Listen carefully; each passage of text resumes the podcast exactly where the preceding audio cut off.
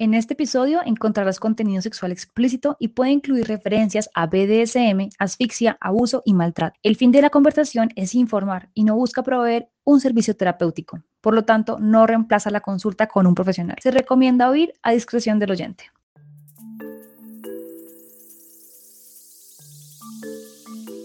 A menos de que se trate de algo de una noche, no me quiero arriesgar a mencionarlo con mi pareja porque me asusta que no quiera las mismas cosas y le parezca extraño.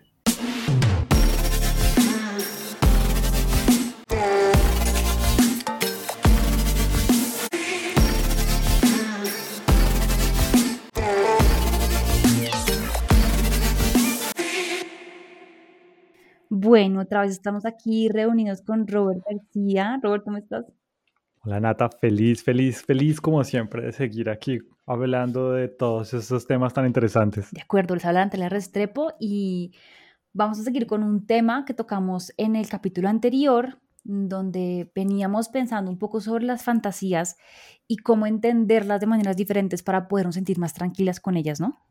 Y es que es, es, difícil, Nat, yo creo que es difícil poder compartir esto que como que es tan íntimo y que muchas veces nos suena tan raro, tan, tan, tan pervertido. Sí, es cierto, pero entonces veíamos cómo en el episodio anterior mm, empezar a pensarlas como sueños nos puede ayudar a quitarles un poco la carga moral que hace que nos dé mucho miedo entrar a entenderlas mejor y nos abre la posibilidad de reinterpretarlas o darles un sentido diferente en nuestra vida. Y para eso, Nata, vamos a volver otra vez sobre la historia que estamos trabajando en, esta, en estos episodios de, de fantasías y de King. Eh, vamos a volverla a escuchar y luego continuamos discutiendo sobre este tema. Hola, tengo 27 años y me parece que después de 50 sombras de Grey, que es una mala representación de los fetiches, todo el mundo se cree muy kinky. Pero si tienes diferentes fetiches, ¿cuál es la mejor forma de compartirlos con una pareja? Siento que siempre espero que sea el otro quien tome la iniciativa y proponga las cosas que yo quiero, pero eso solo me ha pasado dos veces en mi vida soy muy tímida para tener una conversación normal sobre esto, aunque no parezco así. A menos de que se trate de algo de una noche, no me quiero arriesgar a mencionarlo con mi pareja porque me asusta que no quiera las mismas cosas y le parezca extraño. Es raro, no tengo problema con hablar sobre mi vida sexual frente a muchas personas, pero cuando se trata de una conversación privada es que me siento incómoda. ¿Alguien puede compartir alguna experiencia personal o alguna idea sobre cómo solucionar esto?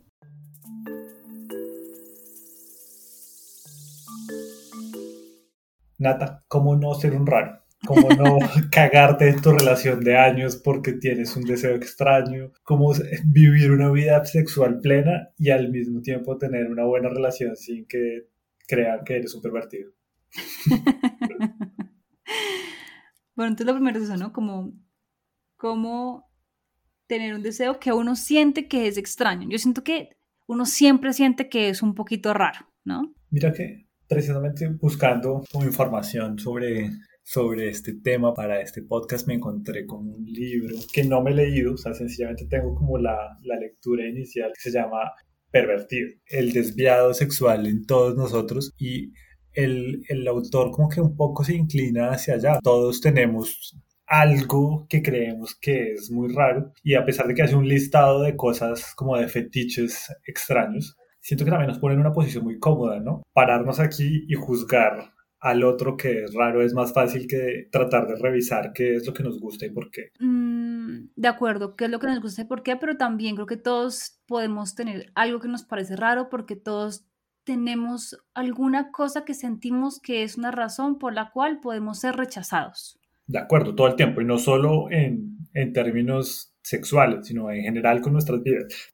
Súper de acuerdo. Entonces también parte de lo que hace que sea muy complicado compartir ciertas fantasías es porque sentimos que se nos está rechazando por algo íntimo y muy profundo. Es decir, que es por el significado que le estamos dando a la fantasía. O sea, es como que te estoy abriendo una parte muy profunda mía y entonces si tú rechazas eso que es tan íntimo mío, me estás rechazando a mí. Sí, de acuerdo. Lo que yo quiero me hace un raro, entonces ya no quieres estar conmigo por raro. Exacto, exacto. Y siento que creo que sí va a haber un riesgo siempre a ser rechazado por las cosas que uno desea Mm, pero también hay un riesgo al callarlos.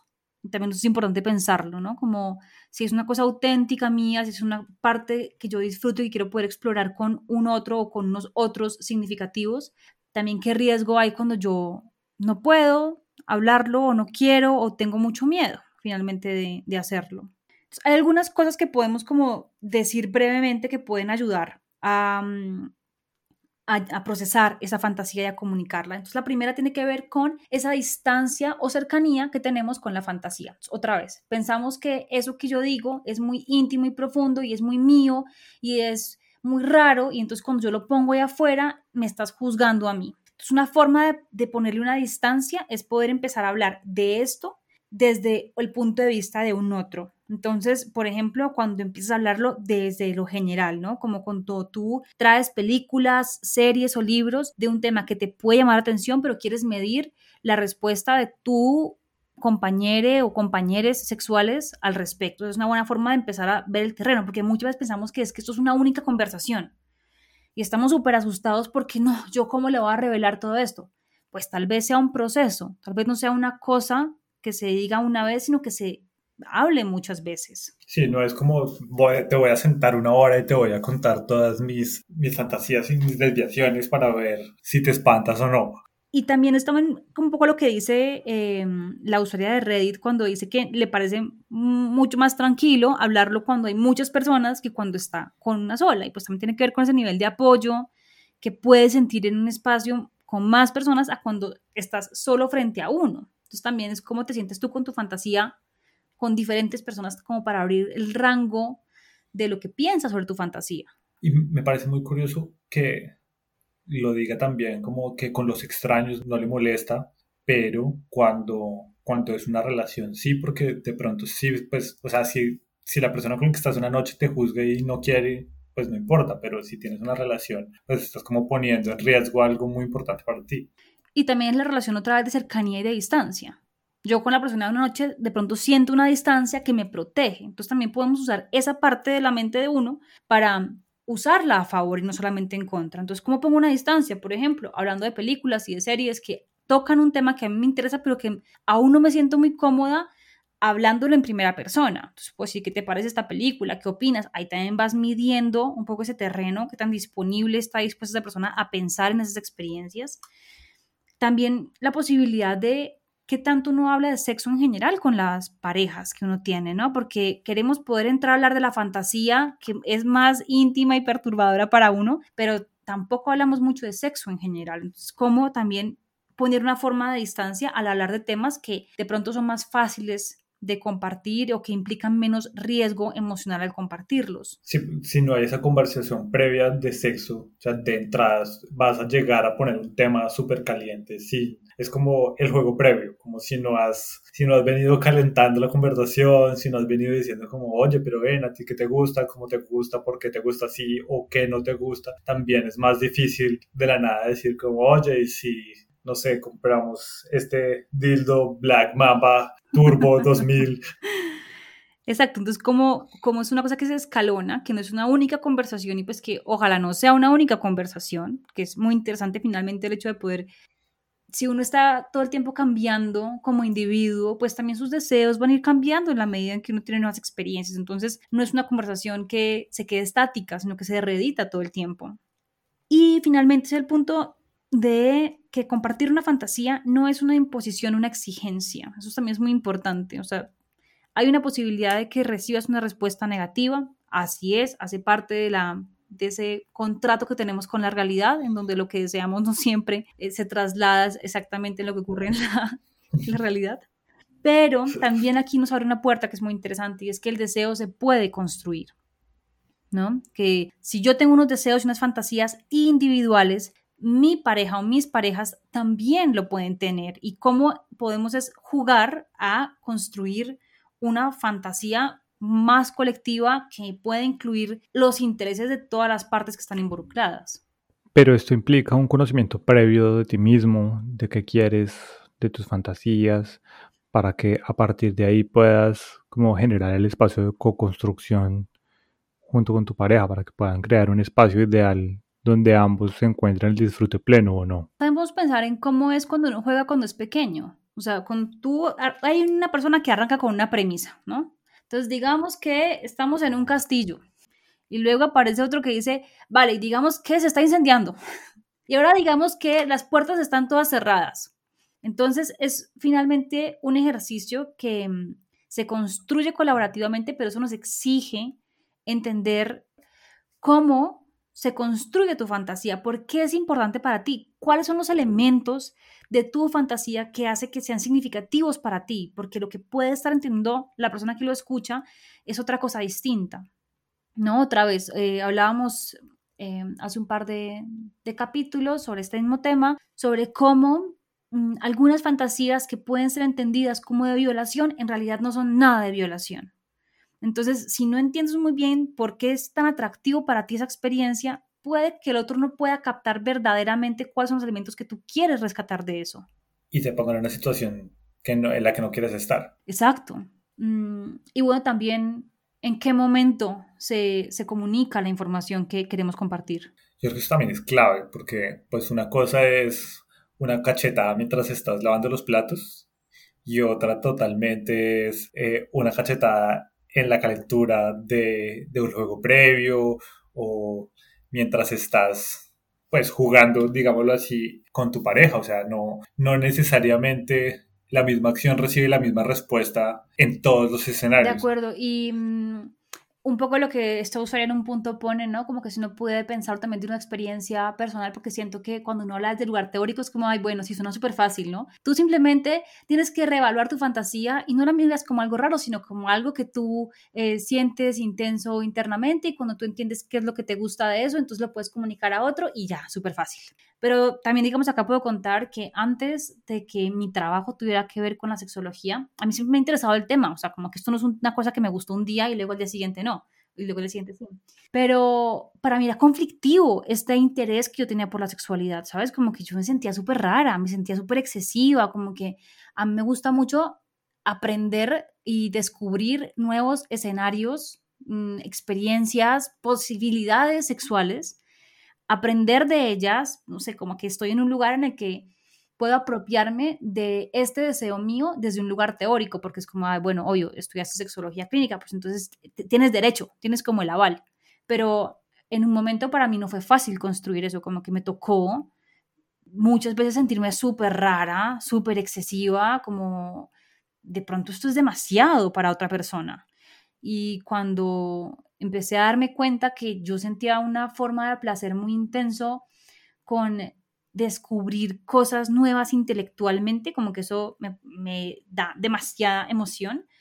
Dije como, ok, de pronto no es tan raro, es eso, me gusta aprender muchas cosas y encuentro un gran placer en aprender cosas nuevas. Y he podido trabajarlo de cierta manera hasta que hoy me siento muy feliz que eso sea el trabajo que yo hago. Me quedé pensando en, tu título y cómo eso te permite hablar de, de sexualidad, entonces este programa debería llamarse La Doctora y el Pervertido. Pero, Eh, yo creo que los espacios de conversación son muy importantes. Al final, pues por eso estamos aquí, ¿no? Como porque este, este es un espacio que hemos tenido durante mucho tiempo y que se transformó en, en esta conversación, como de, de tener curiosidad por qué es porque otras cosas pueden estar pasando. A mí me costó un poco entender esta idea de, del placer y del BDSM y de la relación del dolor y de la piel y de cómo son no sé, los mismos receptores, los que, los que estimulas cuando, cuando te duele y cuando, cuando te acarician. Cómo jugar con eso también te permite como una, una gama de posibilidades y siento que una vez uno se apropia de eso y se apropia de, de su experiencia y de su deseo, también es mucho más fácil hablar con, todo el, con, con, los demás. Deja de ser tan raro y empieza a convertirse en una discusión muy interesante, pero siento que sí hay un elemento de comunicación y además en mi experiencia como cuando no hablaba de este tema mi forma de, de presentar las cosas era cuidando mucho el tema del timing que hablábamos ahorita pues a medida que estoy con alguien y la cosa está muy caliente voy a empezar a explorar dónde puedo y dónde no puedo estar qué, qué puedo y qué no puedo hacer y a leer la respuesta de mi pareja porque pues al fin y al cabo a mí personalmente me excita mucho la idea de excitar a, a mi compañero. Entonces, pues si, si esto es un ejercicio donde puedo ir mirando qué funciona y qué no, pues es más divertido para mí porque veo cómo aumentando mi poder. pero, pero no es fácil, o entiendo que no es fácil y aún así, o sea, aún tengo cosas que todavía me siento como raro compartiendo con mi esposa y eso es problemático. No es la gran discusión de la relación, pero sí como conmigo, con mi lectura de, de por qué esto es raro, sí de ti mismo. Y de acuerdo, o sea, siento que eh, la pregunta original de la usuaria tenía que ver con cómo le comunico al otro, ¿no? De que yo estoy sintiendo, pero hay una pregunta antes que es cómo me la comunico a mí misma, qué historia me estoy contando a mí misma a lo que yo estoy sintiendo en mí. Y cómo cuando yo puedo procesar esa historia es que puedo ahí sí sacarlo de la piel para afuera y empezar a ponerlo a jugar con otras personas. Y ahí está el asunto también en reversa, ¿no? Al otro lado, que es como eh, lo veía en el documental del que ya he hablado aquí sobre placer que está en Netflix, que no recuerdo el nombre en este momento, pero donde dicen que muchas de las consultas son, ¿cómo hago que mi pareja haga esto? Y pues no funciona así, o sea, tú no puedes hacer ni puedes obligar a la gente que haga lo que no quiere hacer. Sencillamente puedes plantearlo, puedes compartirlo con el riesgo de que nunca pase, pero, pero pues no puedes hacer que la gente haga algo que no quiere. La pregunta entonces de pronto es cómo comunico con mi pareja algo que yo quiero y que no me rompa la identidad y el corazón y todo cuando yo pueda recibir una respuesta negativa, ¿no? Es como eso finalmente, como, mm, como entro en mí y cómo a partir de las cosas que entiendo de mí misma que me puedo apropiar de lo que soy y puedo reconfigurar la historia para decir, esto no es una parte rara mía, sino que de pronto es todo lo contrario, es una, un lugar de potencia.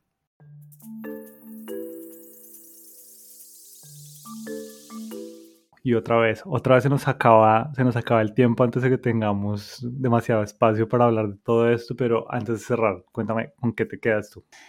Bueno, yo siento que algo que a mí me resuena mucho, sobre todo a nivel personal, es esta idea como que uno tiene que apropiarse de su fantasía y de su derecho a desear, porque podemos tener alrededor gente que puede ser muy comprensiva y estar abierta a entendernos, pero si no tenemos la capacidad para entendernos a nosotros mismos y para decir, esto es lo que yo siento, esto es lo que yo quiero y tengo derecho a desearlo y a, pedirlo, a gestionarlo, realmente nadie lo va a hacer por nosotros, ¿no? Y creo que eso es, eso es lo más complicado. Tú en un punto lo mencionabas en el episodio que Em, muchas veces la gente busca que el otro, entender cómo hacer que el otro haga lo que tú quieres.